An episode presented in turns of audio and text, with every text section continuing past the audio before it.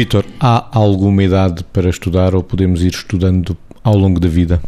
Se assim não foi há alguns tempos, há tempos atrás, em que se calhar as, as, idades para estudar estavam muito padronizadas, agora não há alternativa. Mesmo que quiséssemos, não há idades para estudar. Ou seja, o, a informação é tanta que para trabalhar a informação que não se consegue, nós não passamos pela vida adquirindo a informação toda, mas temos que ir aprendendo estratégias para conseguir adquirir bom conhecimento com a mais variada informação que existe. E para adquirir bom conhecimento, temos que ter algum treino nessa questão do estudar,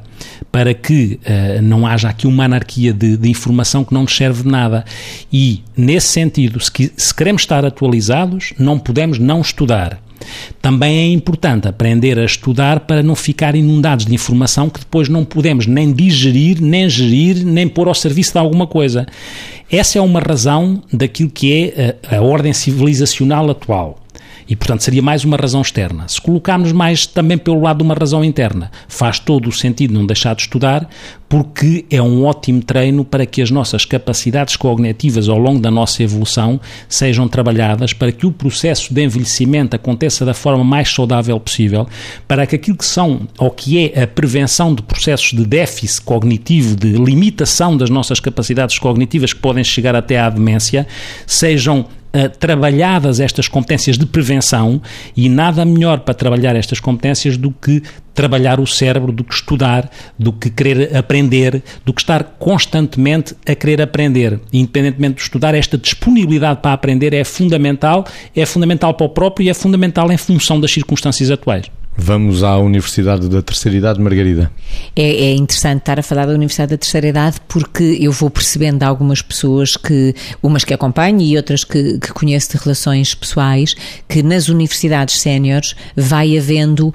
ou vão havendo muitos conteúdos que são transmitidos que são claramente a este nível de procurar acompanhar o ritmo do mundo. Ou seja, o ritmo do mundo hoje em dia nós, ainda bem que às vezes não temos bem consciência dele, porque de certa forma é um ritmo ritmo aceleradíssimo, ou seja, aquilo que antigamente podia durar 10 eh, anos como um conhecimento atual, hoje em dia pode durar 15 dias e, e, entretanto, essa informação já foi superada por outra informação qualquer que, entretanto, de outro tipo de investigação, cuja divulgação se fez rapidamente, já superou aquilo que se sabia, portanto, temos que estar sempre na linha da frente para podermos estar claramente adaptados ao mundo. As universidades séniores vai-se percebendo que são muito mais do que aquela clássica universidade. São locais de debate de temas interessantes, são locais de partilha não competitiva conteúdos que uns sabem e outros sabem e, portanto, enormes contributos para a sabedoria recíproca. E as pessoas, como já têm, já atingiram quase todas as que as frequentam um patamar de autorrealização num determinado domínio, parece que já perderam um medo muito comum hoje em dia, que é tu não podes saber o que eu sei porque há tantas, apesar de haver muita divulgação de informação e as pessoas terem acesso a muitas coisas, mas ainda há este medo do saber do outro, em vez das pessoas se dedicarem a procurar elas mesmas saber mais e mais sobre cada coisa. E, portanto, parece-me a mim que são ótimos locais de contínuo desenvolvimento pessoal, independentemente da idade de cada um.